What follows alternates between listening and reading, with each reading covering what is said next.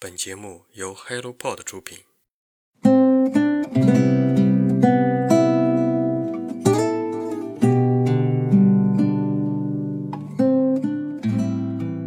Hello，大家早上好，欢迎来到晨间舒适，我是花花。今天想跟大家讨论一个话题，就是如果你被安排和一个自己非常非常不喜欢的同事一起工作，你会怎么样呢？对方可能是一个比较处心积虑，嗯，不太友善的人，你有什么样的想法呢？欢迎大家在评论区跟我留言，我们一起讨论这个问题。今天是三本新书推荐，如果你感兴趣，就听下去吧。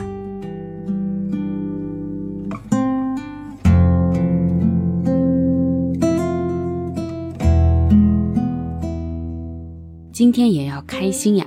西班牙作家梅里特谢尔·杜兰，译者骆宾如，人民邮电出版社。故事的开始是这样的：我们都生活在同一颗地球上。当我被命运的绳索牵引到父母面前时，其实我们都一样，一样的大脑，一样清澈的眼神，一样的畏惧，但却充满好奇。可后来，我会因为反复学习爸爸妈妈不见成效时，遭到他们的指责。我不知道那是什么眼神，但是我知道我没有做好这件事。再到后来，他们的大声说话，表情狰狞，就算是被卧室的门隔离着，我也能够感受到那种不好的态度。我大哭，可是也没有办法把心里的阴霾清洗干净。我害怕被遗弃，害怕没有家。我努力做好任何事情来填满我内心的空虚感，可是无济于事。再后来，我不愿意听别人说什么，我活得形单影只，没有人愿意来接受这个满身刺的我。所有的东西都在往不好的方向发展，我被怪兽吞噬着。我努力用酒精挣扎麻痹，可当我清醒面对世界时，怪兽只会再一次追上我，把我淹埋的更加深入。我不愿意踏出泥潭，我现在生活的泥潭里自在且快乐。我不知道，当我摆脱了现在情绪之后，又会是怎样的不熟悉的情感带给我的伤害。这是今天我要开心牙的大概内容。通过这本书，你可以完全知道，抑郁症不是一个爆发性的疾病，而是一个潜移默化的过程。潜伏期多长呢？可能是从婴儿出生的时候，你的第一声指责；从孩子出生的第一个阶段，他如果感受到的永远是不和谐的家庭氛围，那么从小的这颗种子就算是种下了。不和谐的家庭氛围导致孩子在整个成长过程中，对于情感、对于社交，甚至对于自我等等各个方面都有着比较大的影响。情感的培养是在幼儿期不断建立起来的。现在的人很多在两性关系中感到安全感低，有很大一部分原因是原生家庭的影响。幼儿期他无法在家中找到归属感，对于自己最亲密的父母都是畏惧讨好，对于社会上的其他人呢，实则更是不会有依赖感。所以我们也会费解：这么小的苦难你就崩溃了吗？不至于吧？其实对于每个人的内心世界都是不一样的。我们每个人都无法真正的做到感同身受，所以我们怎么又能够真正理解别人的苦难呢？共情这件事情很难，面对别人的伤痛，把没事儿的换成你说我随时都愿意听来的更好。近几年，抑郁症被不断的广泛提及，让大众开始关注这个心理所带来的巨大问题。试想一下。如果你的朋友是一个抑郁症患者，你该如何帮助他呢？可能有的人会去劝导，告诉他没关系，会好的。要不我们到处走走，看看外面的世界。有的人会说，我带你去看心理医生吧。再有的可能就是精神上的陪伴，觉得他只是一时的心情不好。那抑郁症是怎么产生的呢？看起来可能只是某个人在某个阶段处于一个低谷期，这段时间所有的不好的事情频频发生，在这种负面情绪、负面压力的压迫下，才会得抑郁症。其实那些看起来开朗外向的人，突然抑郁症了，就更不会得到大家对于他情感的重视。我时常羡慕那些发自内心、自信自强的人，他们与生俱来的强大力量，好像对于任何事情都游刃有余。而解决抑郁症患者最大的解药就是强大，逼迫自己强大。有的人是能够意识到自己深陷泥潭，只是他们生活的泥潭里是安全的，外面的世界总是不可能给他可靠的感觉，所以就越陷越深。读着作者的文字，感受他内心的挣扎与无助。如果你正在经历这些痛苦，我想告诉你，如果你愿意。我会陪着你。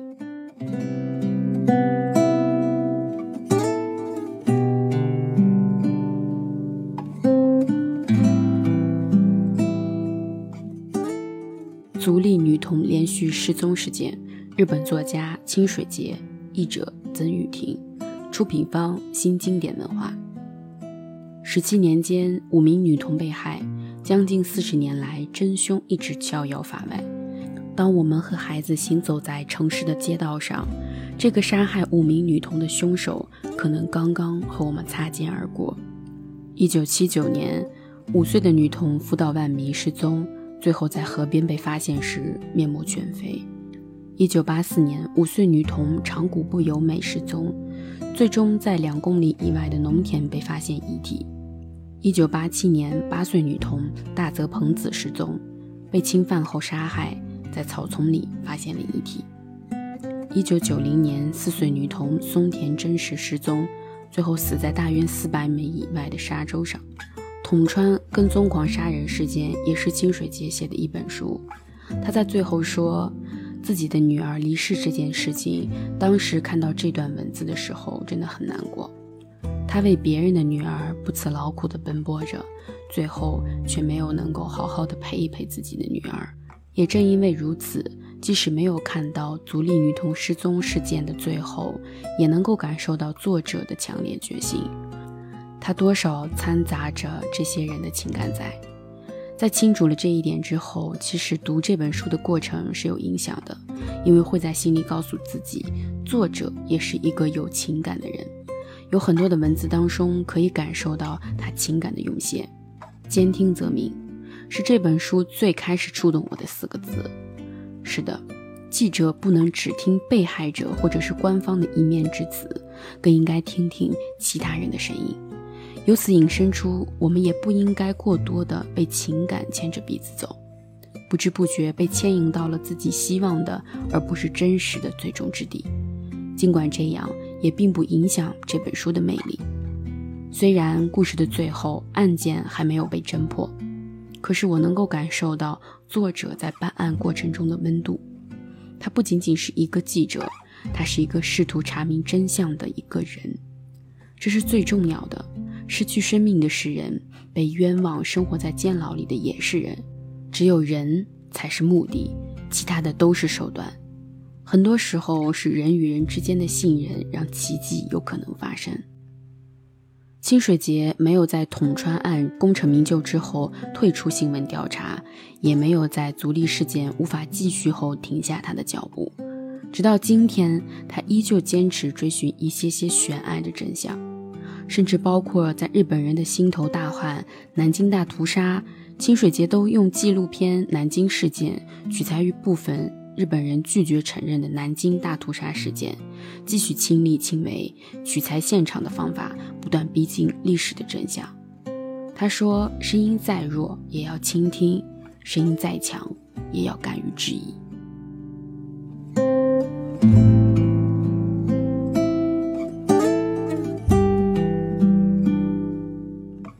欺负别的孩子时，他在想什么？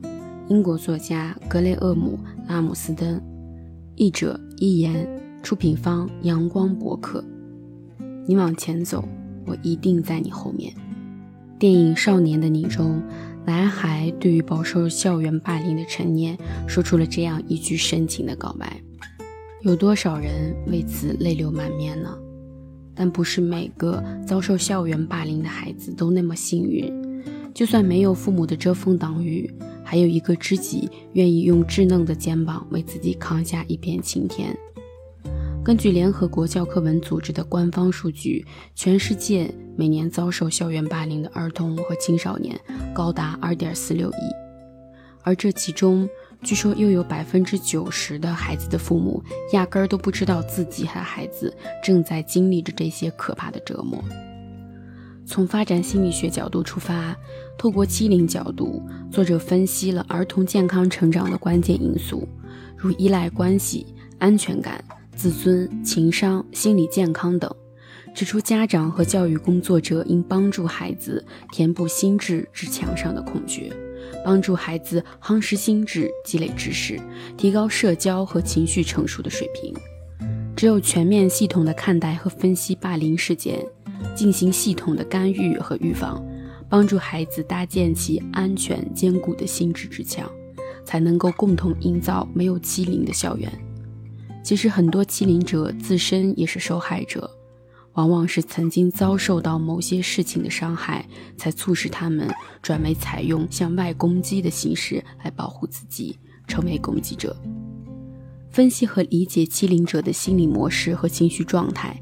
了解其背后的行为成因和成长背景，有针对性的采取措施解决根本问题，帮助他们改变和消除欺凌心理的行为，才能够真正的减少校园欺凌现象的发生，使所有的孩子都能从欺凌事件的阴影中走出来，疗愈创伤，健康成长。曾经刷到台湾电视剧《我与恶的距离》中嫌疑人父母的一句话。全天下没有一个爸爸妈妈要花一个二十年去养一个杀人犯。我一直在想，到底是哪里让我把孩子教坏了？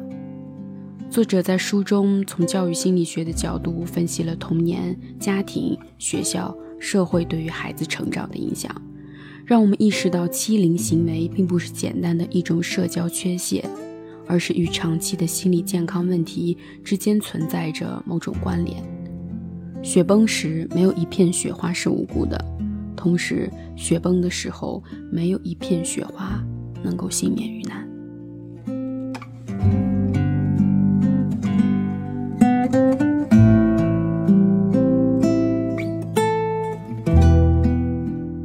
今天的好书推荐就到这里。如果你对这三本书有自己的想法和看法，欢迎在评论区跟我们留言。最后，让读书成为一种生活成功的可能。今天的晨间书适就到这里，期待我们下次再见吧，拜拜。